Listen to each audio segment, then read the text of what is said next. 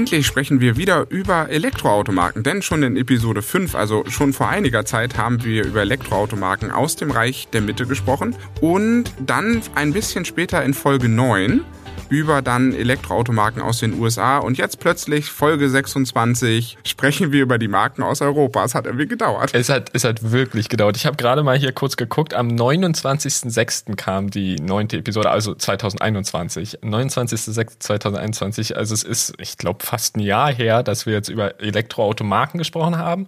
Aber wir wollen natürlich über Startups sprechen. Also wir reden jetzt hier nicht über Mercedes-Benz, BMW, Renault oder was es sonst noch alles an großen Herstellern aus Europa gibt, sondern wir schauen auf etwas kleinere Hersteller. Manche so klein, dass es sie scheinbar vielleicht schon gar nicht mehr gibt. Das haben wir jetzt vor der Aufnahme gerade festgestellt. Aber da kommen wir später zu, würde ich sagen.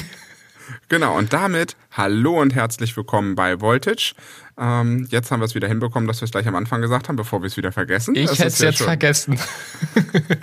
Deswegen hast du ja mich. Nein, aber wir wollen heute wirklich über die kleineren Unternehmen sprechen, die man vielleicht noch nicht so kennt, weil das finden wir immer ganz spannend, dass ja mal ganz am Anfang ja schon mal in den Folgen 5 und 9 drüber gesprochen gehabt, dass ja die Elektromobilität zu so kleinen neuen Unternehmen geführt haben, die sich versuchen gerade zu etablieren. Aber bevor wir da einsteigen, äh, sitzt Timo schon wieder äh, mit Hummeln im Po vor mir und so, oh Gott, oh Gott, oh Gott, ich will mal ein Trivia loswerden ja, ja, ja, ja, ja. Du darfst. Sehr cool. Genau, ich habe natürlich wieder ein Trivia mitgebracht, aber vorher will ich sagen, ich habe heute irgendwie richtig Bock auf die Podcast-Folge, muss ich sagen. Einfach so. Wollte ich einfach mal sagen. Heute komme ich mit positiver Schön. Energie hier an. Ja, ich aber auch. Heute ist, äh, wir dürfen es ja mal verraten, wir nehmen ja heute auf den Sonntag auf. Es kommt ja mal ja. Dienstag raus. Wir machen heute mal auf den Sonntag. Die Sonne scheint draußen, ist wunderschön und ja, wir quatschen trotzdem mit euch da draußen. So sieht's aus, genau. Und das Trivia ist eigentlich echt ganz cool, denn äh, vor nicht allzu langer Zeit kam ja der neue Film The Batman ins Kino. Den hatten wir beide uns ja auch schon angesehen. Und äh, ich beziehe mich jetzt aber gar nicht auf diesen Film, sondern andere Filme aus der Batman-Reihe, denn äh, was ist in dem Batman-Film immer so markant? Was kommt da eigentlich immer, natürlich jetzt aus Autoperspektive vor? Ja, das Batmobil. So sieht's aus, genau. Ah. Und das Batmobil sieht ja in jeder Filmreihe, wo es um Batman geht, immer so ein bisschen anders aus, immer neu interpretiert. Und äh, jetzt gibt es quasi einen ganz äh, verrückten, der hat wirklich das äh, Batmobil aus den Christopher Nolan Filmen, also aus dieser Dark Knight Trilogie, nachgebaut als Elektroauto. Richtig geil. es gibt verrückte Leute da draußen. Es ist der Hammer, wirklich. Der Architekt Nguyen Dak Chung, 23 Jahre nur alt, muss man sagen. Ne? 23 Jahre alt, hat es nachgebaut und äh, es ist tatsächlich ein Einzelstück. Aber es, ich, es sieht richtig geil aus. Also wenn ihr Interesse habt, googelt da mal kurz nach. Es ist wirklich richtig, richtig cool. Und äh, technisch ist der jetzt natürlich nicht so spektakulär, aber allein, dass der nachgebaut wurde, er wiegt nur, muss man sagen, 600 Kilogramm, was für ein Elektroauto im weitesten Sinne ist es ja ein Elektroauto, wirklich sehr, sehr leicht ist. Und da wurden nämlich so äh, besondere Verbundstoffe benutzt und so weiter, die so ein bisschen leichter sind. Aber er hat jetzt auch nicht viel über die Reichweite erzählt oder so. Die Höchstgeschwindigkeit liegt auch nur in Anführungsstrichen bei 105 Stundenkilometern. Ich glaube, da würde Batman auf der einen oder anderen Piste mal abgehängt werden von seinen Gegnern. Ich habe das gerade im Kopf, wie er einen Verbrecher jagt und dann sagt das Auto, leider ist der Akku leer. naja, äh, das wissen wir nicht, aber zumindest fährt er nicht sehr schnell. Aber es ist trotzdem ziemlich, ziemlich cool. Das wollte ich euch einfach mal äh, nicht vorenthalten. Ich glaube, man kann sogar, äh, wenn man Interesse hat, kann man sein Interesse bekunden. Äh, der Preis ist aber völlig unklar. Also ich weiß jetzt nicht, ob er den überhaupt verkaufen möchte oder irgendwas, aber ich habe das so gefunden und dachte mir, das, das muss ja rein, gerade durch den neuen Kinofilm und jetzt irgendwie auch so durch, durch äh, unbekannte Marken ist das im weitesten Sinne jetzt ja auch so was Kleines, Unbekanntes. Richtig cool, fand ich. Fand ich, ja, einfach genial, muss ich sagen. Coole Sache. Schöner Trivia. Und jetzt aus The Batman, den haben wir ja gesehen, den neuen Film. Das Auto passt nicht so ganz wirklich in unseren Podcast, weil das klang schon ziemlich böse, was oh, er ja. da als oh. Verbrennermotor eingebaut hat. Wenn der den Motor angeschmissen hat, sind die Nachbarn erstmal aus dem Bett gefallen. Also das war definitiv kein Elektroauto. Nee, nee, das stimmt wirklich. Aber lass uns vielleicht mal zum Park kommen. Wir haben jetzt natürlich Europa. Letztes Mal hatten wir, also letztes Mal vor über einem Jahr, äh, fast einem Jahr, hatten wir die USA, das war ja quasi ein Land, und wir hatten äh, das Reich der Mitte, wo wir ja auch quasi wirklich direkt auf China konzentriert haben. Jetzt haben wir ganz, ganz viele Länder in Europa und es geht auch wirklich hier um Europa, nicht unbedingt die EU. Und ähm, genau, wir haben jetzt, ich weiß gar nicht, wie viele, irgendwie sieben, acht haben wir gefunden, ne? so Marken, die, ja, die nicht ganz so bekannt sind. Ein paar bekannter, ein paar weniger bekannt. Und wir haben auch so ein bisschen geguckt, dass tatsächlich die Herkunftsländer, ich glaube, die doppeln sich nur einmal, sonst sind es immer andere. Also, dass wir so ein bisschen wirklich schauen, was gibt es so aus Gesamteuropa. Und wir fangen mit was Niedlichem, kleinen, knuffigen an, würde ich sagen, oder? Knuffig finde ich gut und ich mag diese Marke. Die sind, die sind ja auch schon einigermaßen, oder was heißt einigermaßen, die sind glaube ich schon länger bekannt. Das ist ja Microlino aus der Schweiz und äh, sie hatten einen kleinen Streit äh, mit BMW schon hinter sich gebracht als frischer Autohersteller. Denn jeder, der das Auto sieht, denkt natürlich sofort an die BMW Isetta aus den 50ern, glaube ich. Also so ein richtig kleines, knuffiges Auto. was ich an dem Auto besonders mag, man steigt durch die Motorhaube ein. Also das Auto hat ja keine Motorhaube, aber man macht es, ich habe den Vergleich, man steigt wie in einen Kühlschrank ein. Ja, ja, wobei, ich sag mal so, es klingt so, als ob du häufig in den Kühlschrank einsteigst. Aber von der Idee, das stimmt schon. Es ist halt eine Tür vorne, die man aufmacht und dann steigt man ein und das Lenkrad ist an der Tür quasi dran. Also wenn man die Tür aufmacht, ist halt auch das Lenkrad offen und beziehungsweise draußen. Aber äh, genau, es ist äh, tatsächlich ein ganz kleines, kleines Fahrzeug. Sie haben sogar noch ein weiteres, was ich äh, auch gar nicht so wusste, weil es irgendwie, glaube ich, gar nicht so einen Bekanntheitsgrad hat, dass der sogenannte oder die, der, ich weiß es gar nicht, Mikroletta. Das ist wie so eine Art Moped im weitesten Sinne, natürlich auch elektrisch, äh, dreirädig und sieht irgendwie auch ganz knuffig aus, finde ich allerdings schon fast zu verspielt an der Stelle, muss ich sagen. Aber das äh, auch äh, einfach mal hier erwähnenswert, finde ich. Und vor allem der Preis, gerade bei diesem Moped, 5000 Euro. Ja, für Moped auch noch recht viel. Aber ich sag mal so, wenn du einfach was zum Bewegen also was zum Bewegen, wenn du einfach dich fortbewegen willst, vielleicht doch was ganz Interessantes. Und man möchte natürlich dann stylisch unterwegs sein. Ja, ne? Das ist genau. so ein bisschen ja auch Lebens-Lifestyle, äh, den Microlino da verkörpert. Äh, das, da gebe ich dir schon recht, 4.900 Euro oder knapp 5.000 Euro finde ich für ein Moped schon relativ teuer.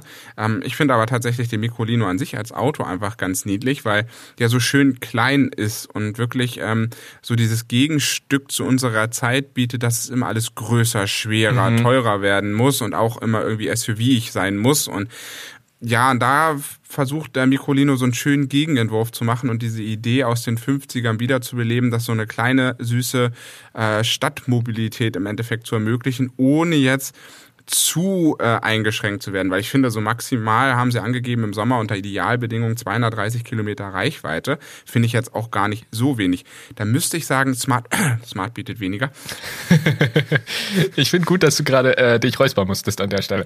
Nee, aber äh, 230 Kilometer reicht für die Stadt ja locker aus und lass es mal im Winter, weiß ich nicht, 140 sein oder 150 so. Das ist ja für die Stadt immer noch sehr, sehr angenehm und das ist auch wirklich nicht für die Autobahn ausgelegt, denn man sieht es auch an der Geschwindigkeit. Klar, rein rechtlich kannst du damit Autobahn fahren, aber es sind nur 90 Stundenkilometer möglich. Insofern glaube ich, wird jeder äh, Bogen um die Autobahn machen an der Stelle. Würde ich zumindest machen. Und ich muss auch sagen, das ist ziemlich leicht, das Fahrzeug. 500 Kilogramm oder 513, wenn man es genau nennt, das Leergewicht. Das finde ich schon beeindruckend. Ja, da machst du als Fahrer schon äh, fast 20 Prozent, ja, kannst schon bis zu 20 Prozent Fahrzeuggewicht ausmachen, ist schon ganz viel. Ähm, und viele denken sich so, Microlino habe ich doch schon mal gehört. Ja, denn wir haben über Microlino auch schon mal gesprochen in der 20. Folge, äh, Klassiker im neuen Gewand, weil das ja tatsächlich genau das ist, ein, ein Klassiker wiederbelebt worden von einer anderen Firma.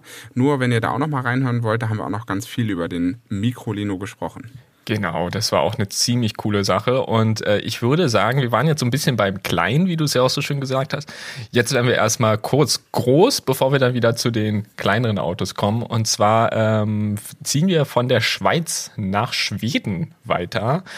Und äh, ja, das ist jetzt ein bisschen immer Definitionsfrage, ob es jetzt wirklich schwedisch ist oder vielleicht doch was Chinesisches. Da kann man sich jetzt, glaube ich, drüber streiten, denn es geht um Polestar. Und über Polestar haben wir hier schon super viel geredet.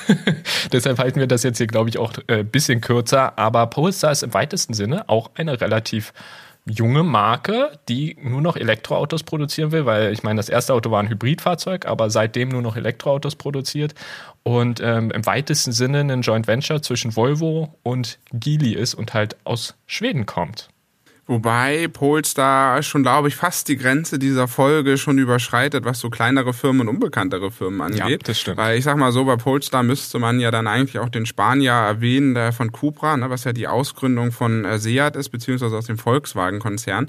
Und äh, Polestar gehört halt eigentlich im Grunde genommen zu Volvo und ist halt die Ausgründung, um dort die Elektromobilität zu begründen. Und die machen eigentlich auch nur äh, elektrische Autos. Sie haben mal ganz am Anfang sich noch nicht ganz so viel getraut. Der Polestar One war ja sozusagen noch ein Plug-in-Hybrid, aber zu der Zeit, wo er erschienen ist, 2019, mit einer beeindruckenden elektrischen Reichweite, wenigstens von 130 Kilometer, was ja die meisten Hybridautos heute immer noch nicht schaffen.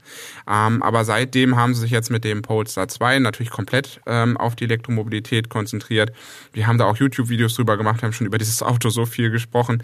Und ähm, ja, Polestar versucht jetzt natürlich die Produktpalette zu erweitern. Da kommt ja noch Polestar 3, ist dann mal natürlich wieder ein SUV, aber Polestar 5 soll dann wieder so ein bisschen mehr Richtung Tesla gehen, Tesla Model S, ne, so ein bisschen zur Konkurrenz dahin.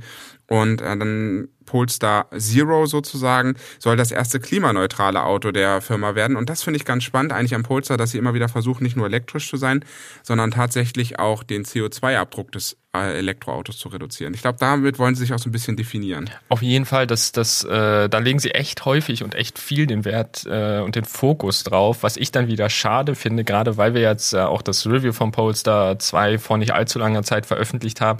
Da haben wir ja gemerkt, dass der Verbrauch vom Polestar 2 schon relativ hoch ist. So. Und das, finde ich, widerspricht sich so ein bisschen. Also auf der einen Seite finde ich das absolut genial, dass sie mit dem Polestar 0 oder Zero äh, halt ein klimaneutrales Auto bringen wollen, was voraussichtlich auch erst 2030 auf den Markt kommt.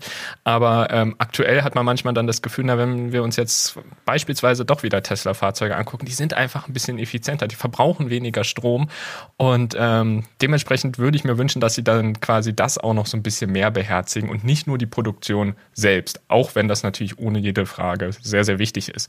Genau, aber so wie du schon gesagt hast, wir haben super viel über Polestar äh, schon gesprochen. Also wer wirklich Interesse hat, da mal einzutauchen, wir haben, glaube ich, drei Videos gebracht Einmal, wo wir das kurz gefahren, also kurz, wo wir das ein paar Stunden gefahren sind und dann ein bisschen berichtet haben dann äh, halt ein ausführliches Review vor nicht allzu langer Zeit und dann sogar noch ein Video und das äh, finde ich auch ganz cool und das kommt bei vielen von euch ja auch echt toll an, so ein Video, wo wir einfach mal so ein paar Leute erstmalig Elektroauto fahren haben lassen und das halt das war halt der Polestar Tour. Insofern, falls ihr da Interesse habt, hört da sehr, äh, beziehungsweise seht da sehr gerne rein, ist auf unserem YouTube-Kanal zu finden.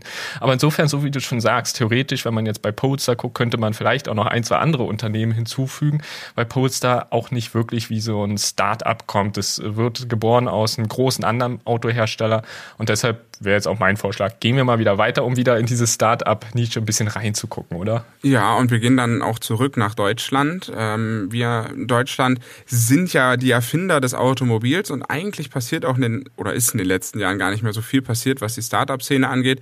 Wir haben da so ein Startup, über das wir schon viel gesprochen haben, um das sollte es heute mal nicht gehen, sondern um ein zweites im Endeffekt, äh, was vielleicht auch noch unbekannter ist und was vor allen Dingen echt Probleme hatte zu überleben. Und zwar geht es um die Marke Ego. Mhm, ja, ich finde es so schön, wie du gerade geschickt um den anderen Hersteller herumgesprochen hast. Gut, oder? Ja, du hattest mir in der Vorbereitung gesagt, die versuchen das jetzt schon so lange, wir mögen die ja total, ähm, aber sie kommen halt noch nicht aus dem Pott, dass das Auto wirklich jetzt endlich mal auf den Markt kommt und dass man es wirklich mal kaufen kann. Und deswegen ja. haben wir heute gedacht, wir wollen heute mal ein anderes Startup besprechen, damit wir nicht immer über dieselben Autos reden. Ich, das wollte ich auch gerade noch ergänzen, weil wir haben halt fast immer über dieses Unternehmen gesprochen. Wir lassen jetzt mal gehen, glaube ich, wieder weiter und zwar zu äh, Ego und äh, Next.io e.go Mobile heißt das Unternehmen, was jetzt dahinter ist. Denn du hast schon gesagt, es gab finanzielle Schwierigkeiten. Äh, vorher hieß es tatsächlich auch eGo Mobile AG, also ohne dem Next davor. Und ähm, ja, es gab immer wieder Schwierigkeiten. Was ich sehr spannend finde, ist, dass es viel aus Universitätskreisen grundsätzlich entstanden ist. Viele, die an der Universität gearbeitet haben, haben sich zusammengeschlossen und haben eben Ego gegründet.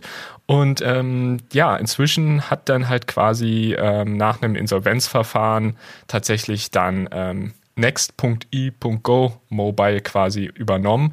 Und wie es, man hört schon so ein bisschen raus, so richtig gelaufen ist es nie. Aber sie haben quasi auch nur in Anführungsstrichen ein Auto und dann noch so ein Elektro-Minibus. Allerdings habe ich von dem noch nie seitens der Produktion gehört. Ich glaube, der ist noch gar nicht in Produktion, wenn ich es richtig gesehen habe. Ist halt dann wahrscheinlich erstmal nur eine Idee, wie man das äh, Sortiment weiter ausbauen kann. Und ähm, die haben ja das Fahrzeug live was heißt ein Ego Live. Ich glaube aber auch, das war, die, die Idee ist ja so ähnlich wie bei, wie bei Microlino, dass man gesagt hat, man möchte wieder ein kleines, äh, für die Stadt geeignetes Fahrzeug bauen, weniger Verkehrsraum äh, beanspruchen und das sehr klein und sehr einfach halten. Und ich glaube, so richtig zündend ist die Idee auf dem Markt nicht angekommen, weil ich habe, glaube ich, bisher noch überhaupt gar kein Ego auf der Straße gesehen. Ich schon, muss ich sagen. Ein, zwei habe ich mal gesehen, ja.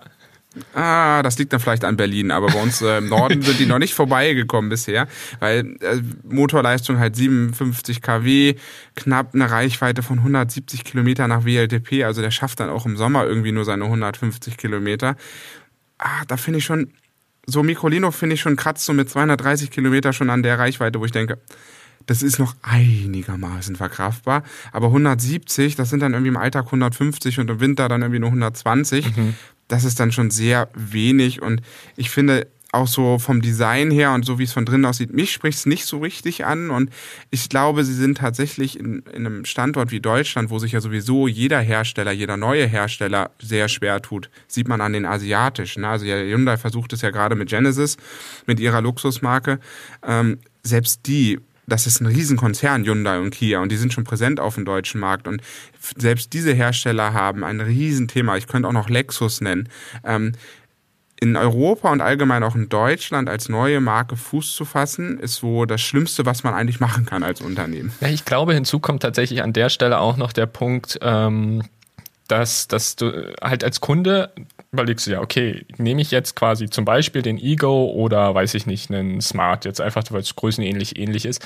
Ähm, und ich glaube, rein für einen Smart spricht, sprechen dann so Dinge, wo du sagst, okay, das ist ein Hersteller, der hat schon Jahrzehnte Erfahrung, der hat Werkstätten, ich kann überall hin und ähm, so weiter. Und das ist halt genau auch bei, bei vielen kleinen Herstellern, egal welche Marke jetzt, die gerade anfangen, echt ein Thema einfach. Also du musst halt gucken, wie können wir quasi Kunden selbst, die irgendwo ganz, ganz in so einem Dorf wohnen, wo du irgendwie erstmal eigentlich, weiß ich nicht, 30 äh, Minuten zur nächsten Stadt mit dem Auto fahren musst, mindestens, wie können wir die trotzdem in unser Servicenetz auch irgendwie mit einnehmen? Ich glaube, das ist auch aus Kundensicht ein großes, großes Thema. Und da haben es natürlich ganz, ganz junge Unternehmen äh, sehr, sehr schwer. Man muss dazu sagen, Ego, also das, das erste Unternehmen, also die Ego Mobile AG, also wirklich sogar eine AG, wurde 2015 gegründet. Wir gehen hier auch so ein bisschen chronologisch vor. Also wir kommen quasi jetzt zu immer neueren Marken Stück für Stück. Und ähm, ich muss sagen, das wundert mich nicht so sehr. Mich spricht der, der, Mikro, äh, der Microlino, wollte ich schon sagen, der Ego jetzt auch nicht so sehr an, aber das ist halt wirklich Geschmackssache, glaube ich, schlussendlich. Es wird welche geben, die den toll finden und ohne das jetzt zu werten und äh, andere Sachen, wo ich sage, die Autos sehen super aus, sagen andere, oh Gott, was ist das? Also ich glaube, das ist immer eine Geschmackssache. Aber ich glaube, was alle zumindest vereint, ist halt so dieser Punkt, naja, wie, wie, wie qualitativ ist das halt wirklich von einem ganz neuen Unternehmen? Und das betrifft, glaube ich, alle Startups und eben auch, äh, wie gut könnte ich denn eine Werkstatt erreichen, wenn ich sie doch mal bräuchte. Ich glaube, das sind auch zwei sehr wichtige Punkte.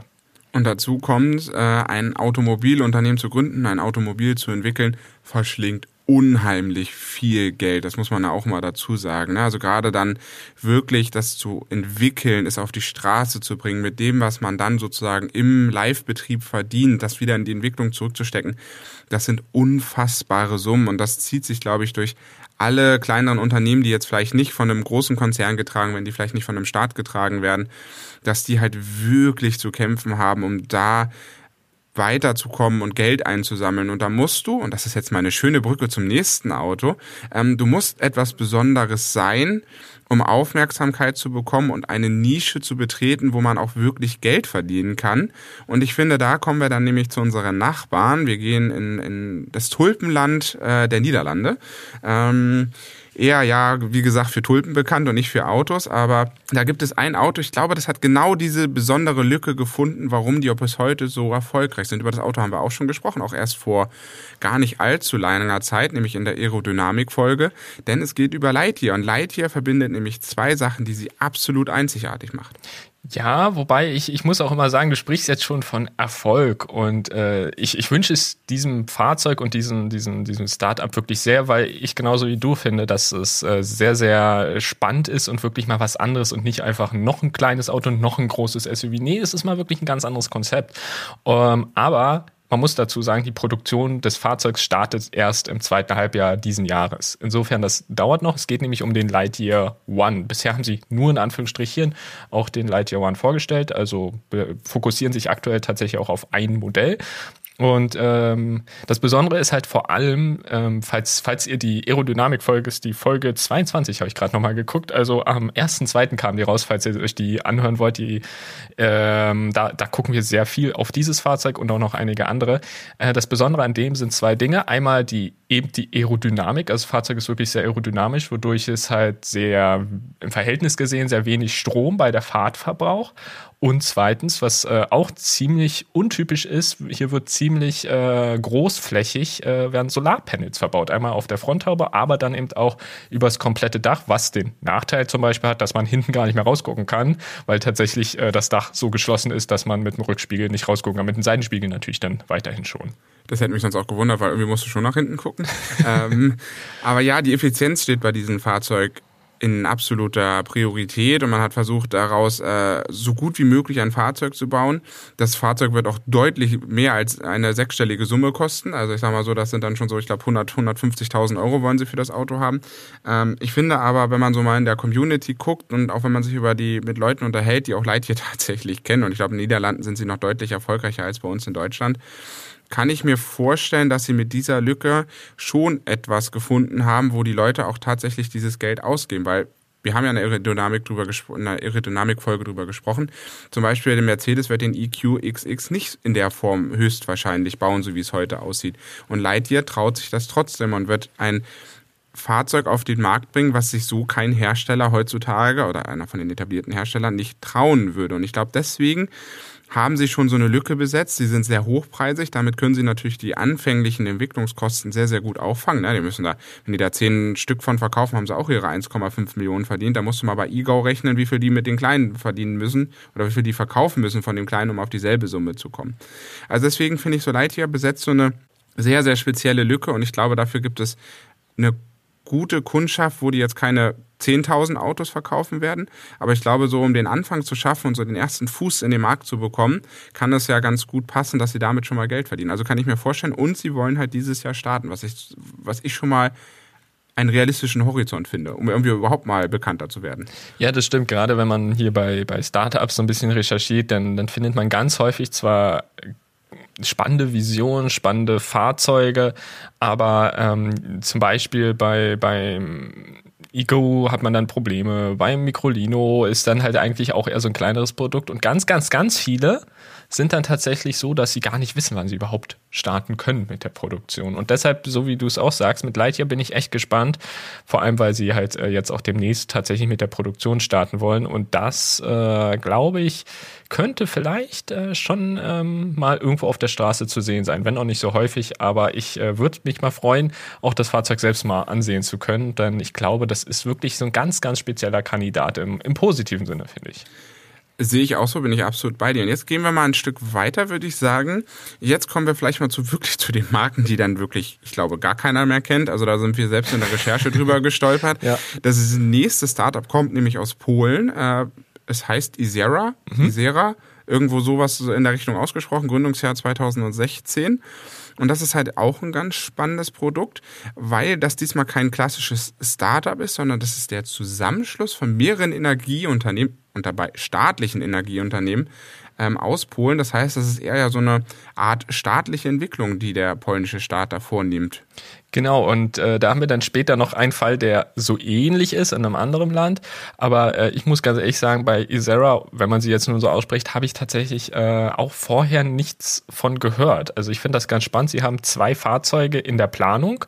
Ähm, einmal so einen sogenannten Hatchback und dann ein SUV. Und beide sollen wohl auch auf den gleichen Unterbau setzen und quasi in Anführungsstrichen nur eine andere Karosserie haben, also technisch sehr ähnlich sein.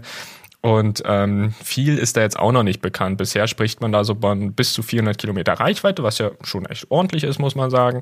Und dass eben die Serienproduktion anders als zum Beispiel bei Lightyear erst in zwei Jahren starten soll, nämlich 2024. Aber, und das finde ich auch höchst optimistisch, aber vielleicht äh, hoffen sie gerade in Polen oder anderen osteuropäischen Ländern auf großen Erfolg, äh, gehen sie davon aus, dass sie 100.000 Isera-Modelle pro Jahr vom Band laufen lassen können. So, und das hätte ich jetzt äh, irgendwie so als Laie erstmal nicht vermutet, aber vielleicht sehen sie da einen Markt, wo ich jetzt irgendwie nicht so richtig, das nicht so richtig einschätzen kann. Ist wahrscheinlich auch erstmal eine Schätzung, dass man gesagt das hat, man möchte sich klar. erstmal ein bisschen größer, man möchte sich ein bisschen äh, größer machen, als man dann vielleicht ist. Ich glaube auch, man hat so ein bisschen den Plan, dass das so ein bisschen das äh, der polnische Volkswagen wird, sage ich jetzt einfach mal so vielleicht, ganz platt. Ja, ne? vielleicht. Ähm, ich sag mal so, Volkswagen hat da ja nicht die beste Geschichte, wo sie herkommen, aber es hat ja so ähnlich angefangen, dass das eher eine staatliche Ausgründung war, dass man ein Volksmobil schaffen wollte, auch wenn das ähm, ein, ein etwas schwierige Zeit war, ja, äh, wo diese ja, Feuermarke ja, und ich glaube, da können sie nicht so wahnsinnig stolz drauf sein. Aber klar, Volkswagen hat erstmal grundsätzlich ähnlich angefangen, ne? ähm, dass sie eine staatliche Ausgründung waren. Und finde ich aber mal ganz kurz auf Isera zurückzukommen, ich finde den Namen ganz cool, weil es ist ein Nebenfluss der Elbe im tschechisch-polnischen Grenzgebiet. Finde ich auch schön, da wo man, nach was nennen wir unser Auto? Hm, steht denn? Nee. Hast du irgendeinen kreativen Namen? Nee. Guck mal, wir gucken auf so einen Fluss. Ach komm, lass uns das Ding doch einfach wie den Fluss nennen. Gut, aber wenn man jetzt darauf guckt, dann könnte man ganz ganz, ganz viele Unternehmensnamen kritisieren, glaube ich. Also angefangen mit großen Technologieunternehmen, wo, glaube ich, fast äh, die Hälfte aller Telefone oder Drittel zumindest von dem stammt und so. Also da gibt es ganz, ganz viele Beispiele, glaube ich, wo man jetzt groß hinterfragen kann, wo der Name herkommt. Aber äh, ich hatte mal geguckt bei Isera, der Name soll wohl ganz bewusst, also es ist wohl eine bewusste Wahl in dem Sinne, dass es einen hohen Wiedererkennungswert schaffen soll, weil man den Namen irgendwie halt gerade in Polen zumindest schon kennt. Also insofern kann ich das irgendwie verstehen, aber ich weiß, was du meinst. Äh, ja, das sind andere Namen wie Lightyear, aber Lightyear ist ja auch, ja, ist halt auch nur ein Wort, was es schon irgendwo anders gab, ne? Lichtjahr ist halt, gibt's halt auch schon. Also, aber trotzdem, ich weiß, was du meinst. Ja, Unternehmensnamen äh, zu finden oder allgemein irgendwie Namen für das zu finden, was man tut, ist, glaube ich, irgendwie das Schwierigste. Ja. Und an sich klingt ja Isera jetzt auch erstmal ziemlich cool. Also ich habe da jetzt nichts gegen den Namen, aber es ist so einfach nur ganz cool. Guck mal, wir gucken auf den Fluss, komm, lass uns das einfach nehmen, dann passt das. das stimmt. Das stimmt. Lass uns doch jetzt äh, mal zu dem kommen, äh, was wir ganz am Anfang schon kurz angeteasert haben, wo wir uns nicht sicher sind, ob es dieses Unternehmen denn überhaupt noch gibt. Denn es ist jetzt das einzige Unternehmen, wo wir wieder zurück in ein Land gehen, wo wir schon waren, nämlich Schweden. Und zwar geht es hier um Unity. Und Unity wurde ebenfalls 2016 gegründet und kommt aus Lund, aus Schweden halt.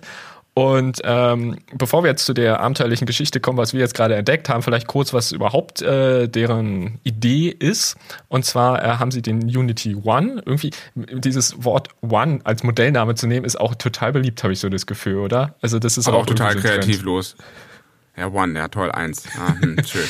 ja, gut, impliziert natürlich so ein bisschen, sie wollen vielleicht noch ein Zwei bringen, ein Two oder so, ne? Aber Egal, kommen wir zurück zum One. Und zwar äh, preislich war der eigentlich recht äh, oder ist der recht attraktiv so. Also es äh, liegt so bei 12.500 Euro. Man kommt so 240 Kilometer weit. Die Maximalgeschwindigkeit sind 130 Stundenkilometer.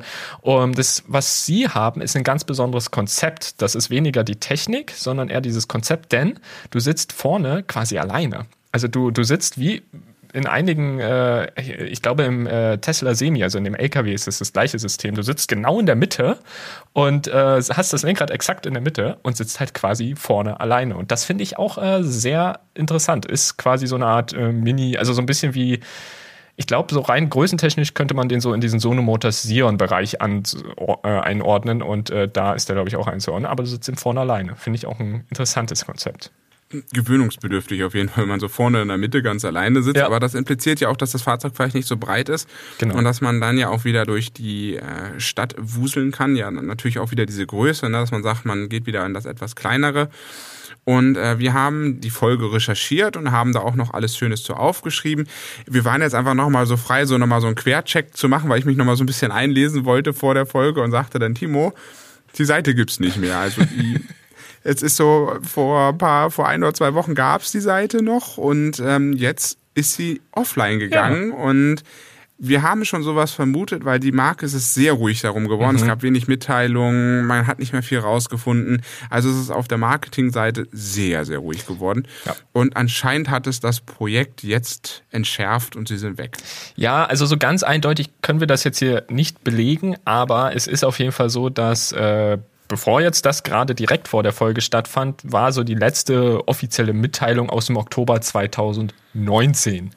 Das ist schon sehr lange her. So, und äh, jetzt haben wir noch mal kurz geguckt, weil wir die Webseite einfach nicht mehr erreichen konnten. Und das ist, das war ganz, ganz merkwürdig. Und äh, da haben wir so ein bisschen recherchiert. Und dann haben wir auf, äh, ich glaube, LinkedIn oder so oder irgendeinem Social Media äh, Bereich haben wir einen Beitrag gefunden von äh, Unity, wo sie im Dezember 2021 verkündet haben, dass sie quasi äh, jetzt ganz viel Geld zusammenscheffeln wollen, beziehungsweise müssen, dann andernfalls müssen sie leider Insolvenz anmelden. Und wir, also natürlich kann jetzt die Webseite gerade auch einen technischen Fehler haben. Das ist jetzt auch nicht ausgeschlossen, aber möglicherweise haben sie tatsächlich jetzt das Geld auch nicht zusammenbekommen. Also es könnte durchaus sein, dass Unity jetzt tatsächlich äh, Geschichte ist, was irgendwie schade wäre, weil irgendwie finde ich den doch ganz knuffig und die Idee, weil es ist so ein bisschen wie beim Trizzy. Du sitzt halt hintereinander, aber in einem Auto. Also so richtig ein bisschen abgesichert, ein bisschen gemütlicher. Also die Idee finde ich schon ganz cool, aber ja, so schnell kann es vielleicht dann eben auch mit Startups gehen. Ne? Seit sechs Jahren sind sie da. Vielleicht war es jetzt auch zu Ende. Das Thema hatten wir ja schon in dieser Folge, ne? dass es halt echt schwierig ist, so ein Auto zu entwickeln und es unheimlich viel Geld kostet. Und wenn die sehr klein sind, die Firmen so viel Geld ranzubekommen, ist halt wieder schwierig. Und da ist halt auch wieder, ne, nur weil man in der Mitte sitzt, ist es jetzt auch noch nicht der USP schlechthin und man ja, muss die Leute klar. überzeugen. Ja, ne? Und das, man muss halt ein Überleben schaffen. Aber kommen wir zur nächsten Marke. Ähm, wieder eine staatliche Ausgründung. Diesmal geht's an, an die Grenze von Europa sozusagen, nämlich in die Türkei. Wobei wir bei der Türkei ja auch immer so sagen müssen, da muss man auch mal ein bisschen sehen, wie sich jetzt gerade so, ich sag mal so, die staatlichen Systeme an sich entwickeln. Mhm. Das ist ja nicht äh, das sind jetzt ein paar andere Themen auf der Welt, aber die Türkei ist da ja auch immer so ein bisschen, ähm, ja, ich sag mal so mit, mit Vorsicht zu genießen, was so Demokratieverständnis angeht. Absolut. Aber nichtsdestotrotz haben sie ähm, die Marke TOC vorgestellt. Finde ich auch cool. Also als Deutscher klingt das äh, sehr lustig. TOC. Das klingt ein bisschen wie, ich weiß nicht, ich stell mir darunter einen Huhn vor, aber es, es geht wahrscheinlich nur mir so. Ein Huhn. Talk, ja. talk, talk. Ja, Oder? Das, talk, talk, talk. Talk, talk, talk, talk, talk, talk. Gut, das ist jetzt, glaube ich, rassistisch. Insofern, ich will jetzt gar keinen angreifen damit. Für uns äh, kommt der Name einfach ein bisschen äh, merkwürdig vor. Das liegt aber daran, dass wir eben Deutsch sprechen und Türkisch tatsächlich gar nicht können, muss man dazu sagen. Aber ja. äh, genau, es ist eine türkische Marke. Initiiert wurde sie tatsächlich äh, durch Präsident Erdogan äh, also den türkischen Präsidenten Erdogan, 2018. Äh, Und ähm, im Grunde gab es scheinbar, so was ich gelesen habe, vorher auch schon so ein paar Versuche, eben äh, sozusagen so eine Art nationales Auto zu produzieren.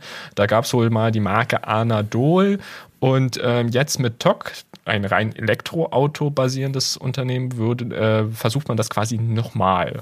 Und ähm, die Regierung selbst hat jetzt zugesichert, so heißt es, also verspricht sie scheinbar bis 2035 30.000 Fahrzeuge zu verkaufen.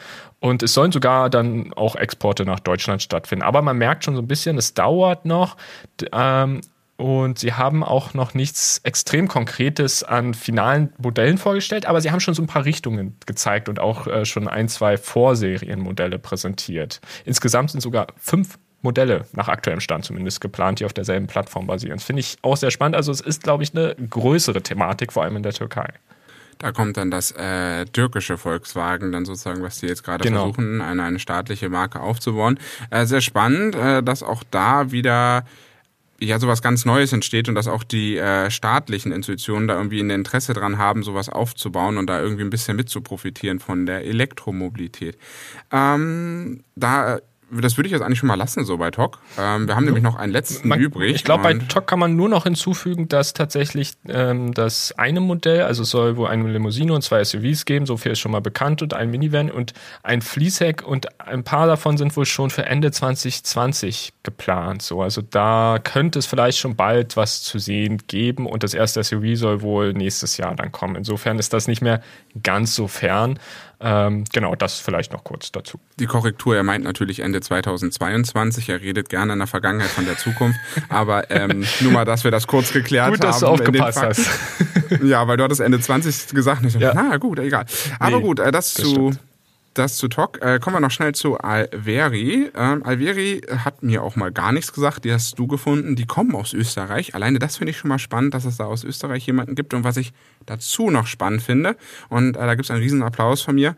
Alveri ist eigentlich ein anderer Anbieter, die Wallboxen und Ladestationen anbieten und auch so ein bisschen, ich sag mal so, so eine Gesamtlösung anbieten, dass man da auch andere Marken kaufen kann. Und ähm, die haben aber sich so ein bisschen Gedanken gemacht als eigenen Konzern, wie würden dann ihre Vision aussehen zu einem eigenen Elektroauto. Das eine ist natürlich erstmal, das Projekt heißt Falco, was ich schon mal sehr sympathisch Absolut. finde. Und das zweite dazu, Sie haben kein SUV genommen, da ein großes, äh, sehr großen Applaus dazu, sondern sie haben sich getraut, diese Vision als Kombi vorzustellen. Es ist nur eine Vision, aber ich finde alleine schon mal die Idee zu haben, zu sagen, wir gehen mal auch hier gegen den Markttrend und stellen einfach mal einen coolen Kombi vor, finde ich schon mal nett. Absolut, absolut. Und vor allem, das Unternehmen ist noch relativ frisch, ist noch relativ neu. Es ist tatsächlich erst zwei, drei Jahre alt, also wurde 2019 gegründet.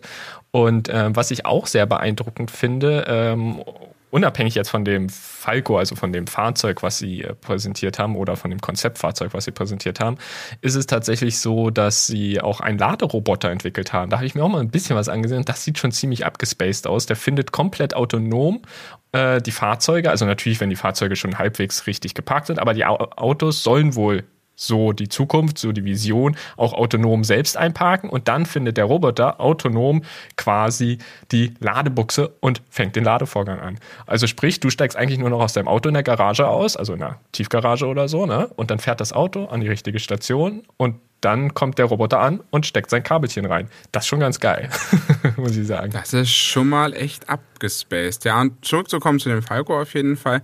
Die wollen keine eigene Basis entwickeln, so wie vielleicht der ein oder andere Startup-Hersteller, sondern sie wollen eine externe Plattform eines Großserienherstellers nehmen. Und da ist zu munkeln, man hört am Markt, dass es wohl der MEB vielleicht sein könnte, weil ja Volkswagen schon vor längerer Zeit ja verkündet hat, dass sie ja den MEB auch anderen Firmen zur Verfügung stellen wollen, darunter ja auch Ford. Ford wird sich ja der Plattform auch bedienen. Aber ich finde es eine coole Idee, dass sich auch so ein ganz, ganz kleines Unternehmen in Österreich einfach sagt, ah, wenn wir da irgendwie rankommen und einen guten Vertrag irgendwie miteinander finden, können wir da vielleicht was Eigenes umsetzen. Und damit würde ja eigentlich Volkswagen auch neuen Marken, die vielleicht auch eine Konkurrenz sein könnten, in den Markt helfen. Ne? Obwohl es ja dann wieder die eigene ist, die profitieren ja dann auch wieder davon. Ja klar, sonst würde Volkswagen das ja eh nicht machen. Man muss hierzu noch zu sagen, ähm, aktuell äh, soll wohl, nach aktuellem Stand halt, wie gesagt, der Kaufpreis dann bei 49.000 Euro liegen. Aber und da merkt man eben wieder, wo Alveri eigentlich herkommt. Sie wollen das dann halt auch in ihr Abo-Modell integrieren. Bei Alveri kann man halt ganz viele Elektroautos abonnieren quasi. Und ähm, darunter sind natürlich äh, auch Wasserstoffbetriebene, oder was heißt natürlich, es sind auch Wasserstoffbetriebene darunter, ist ja auch nicht selbstverständlich bei äh, Elektroautovermietern und eben auch Akkubetriebene. Und eben der äh, Falco würde dann dort auch integriert werden für ähm, so aktuelle Zahlen 490 Euro pro Monat. Also man merkt, es ist schon ein bisschen höherpreisigeres Auto, jetzt jetzt kein Einstiegsmodell. Aber ich bin da auch wirklich gespannt und würde mich total freuen, aus Österreich ein Kombi zu fahren, also zu testen, zu fahren, wie auch immer, ne? Oder zu sehen auf der Straße. Das äh, wäre schon eine coole Sache, muss ich sagen. Ja, da sind die Österreicher bisher ja noch nicht ganz so stark, obwohl sie haben ja so ein bisschen eigene Produktion von größeren Herstellern, haben sie ja in Österreich. Ähm, aber ja, das, das wäre mal was Spannendes, was ganz Neues, was ganz Frisches, was auch mal so eine ganz eigene Idee wieder hat. Also insgesamt, Timo, sowieso in dieser Folge äh, ganz spannende neue Marken dabei, kleinere Marken dabei und auch viele Sachen, die, die ich vorher gar nicht gekannt hatte mhm. bis zu dieser Folge. Also ja. da wieder eine Erkenntnis und das ist wieder treibt mich wieder so ein bisschen um zu den Folgen, die wir schon mal in den USA und für China aufgenommen haben. Es ist super spannend wie diese Elektromobilität es geschafft hat, wieder so ein Ideenfeuerwerk auszulösen. Also in der Verbrennerzeit konnte man sich das einfach nicht vorstellen, weil so ein Verbrenner zu entwickeln, den zuzukaufen, das ist immer super teuer, da muss das irgendwie ins Fahrzeug, das ist super aufwendig und da muss das alles eingestellt werden. Da muss man ja mit seinem Verbrenner auch noch die Möglichkeit finden, sich irgendwie von dem Hersteller an sich abzugrenzen. Also schönes Beispiel ist da ja Mercedes und Aston Martin, die immer versuchen müssen, da auch sehr auseinanderzugehen und sich sehr unterschiedlichen Märkten zuzuwenden. Und ich finde bei der Elektromobilität Mobilität ist der Einstieg einfach viel leichter, weil die Technik an sich, ich sag mal so vorsichtig, vielleicht nicht einfacher ist, aber doch wesentlich besser zu verstehen und zu integrieren ist in ein neues Fahrzeug als so ein Metallklumpen. Ja, und vor allem, was ich auch wieder sehr interessant finde an dieser, an dieser Zusammenstellung, ist, dass es so viele Startups gibt. Es gibt sicherlich noch viel mehr. Wir haben jetzt hier halt so ein bisschen recherchiert, welche uns sofort eingefallen sind auf der einen Seite und welche wir vielleicht auch äh, schon hin und wieder mal gesehen haben. Oder ein, zwei haben wir auch dazu genommen, die uns noch völlig unbekannt waren. Aber man sieht einfach auch diese, diese Varianz, diese Differenz zwischen allen. Ne? Also Ego ist, ist zum Beispiel schon knapp an der Insolvenz vorbeigerutscht. Von Unity ist irgendwie seit 2019 nichts mehr zu hören. Vielleicht gibt's die gar nicht mehr. Andere Hersteller wie Polestar sind eigentlich echt gut gestartet. Und bei anderen wie Isera, Lightyear oder jetzt eben auch Alveri bleibt die Entwicklung noch abzuwarten. Also es ist einfach ein sehr dynamisches Feld und ich glaube ähm, selbst, dass äh, wir das, also dass wir auch in den nächsten Jahren ähm, noch einige neue Marken erwarten können, die wir jetzt noch gar nicht kennen. Das kann ich mir auch sehr gut vorstellen. Und es werden auch wieder Marken verschwinden, das ja, kommt aber dazu, oder es werden sich welche fusionieren. Aber allgemein so grundsätzlich die Idee, das Auto wieder ein bisschen anders zu denken und fernab der großen Konzerne, die sich natürlich weniger trauen, weil sie natürlich ihre Geschäftsklientel behalten müssen und da jetzt nicht äh, super experimentell unterwegs sein können, dass es jetzt wieder junge Startups übernehmen, die da versuchen, das Auto wieder an der einen oder anderen Stelle neu zu definieren. Und das ist doch wichtig und das gehört dazu, ähm, weil damit stößt, äh, oder stößt man ja auch die Großen an. Äh, einer der Hersteller, die das mit Bravour geschafft haben, waren ja Tesla. Es ist ja einfach nur mal so. Und die haben eine ganze Branche zum Umdenken gebracht. Und umso schöner finde ich, dass es auch hier in Europa ganz viele Marken gibt, die das genauso versuchen. Ja, und dem habe ich gar nichts hinzuzufügen, muss ich sagen. Sehr schön, dann darfst du wieder den Schluss machen. Sehr cool. Also wie immer freuen wir uns wahnsinnig, dass ihr äh, bis hierhin noch dran geblieben seid. Und äh, wir hören uns auf jeden Fall in zwei Wochen wieder. Und da haben wir schon was ganz Cooles vorbereitet, denn wir haben ja vor einiger Zeit, ich glaube Anfang März war das, äh, in einer Episode darüber gesprochen, wie man überhaupt gerade in Deutschland den Strom erneuerbar erzeugen kann. Also was es da so für verschiedene Energieträger gibt. Und wer genau aufgepasst hat, dem ist vielleicht aufgefallen, dass die Stromerstehungskosten, also quasi wirklich, wie man den Strom produziert, teilweise teilweise pro Kilowattstunden in wenigen Cent liegen. Und trotzdem zahlen wir in der Regel, also beim Elektroauto laden ist nochmal ein anderes Thema, aber wenn du jetzt einen Haushaltsstrom hast, in der Regel so circa 35 Cent pro Kilowattstunde. Also woher kommt diese riesen Differenz von, sagen wir mal, 25 bis 30 Cent? Das ist ja schon echt viel. Und genau dieser Frage gehen wir nächste Woche nach. Und vielen Dank insofern an dieser Stelle fürs Zuhören in dieser Episode. Wir hören uns beim nächsten Mal und bleibt gesund. Bis dann. Ciao.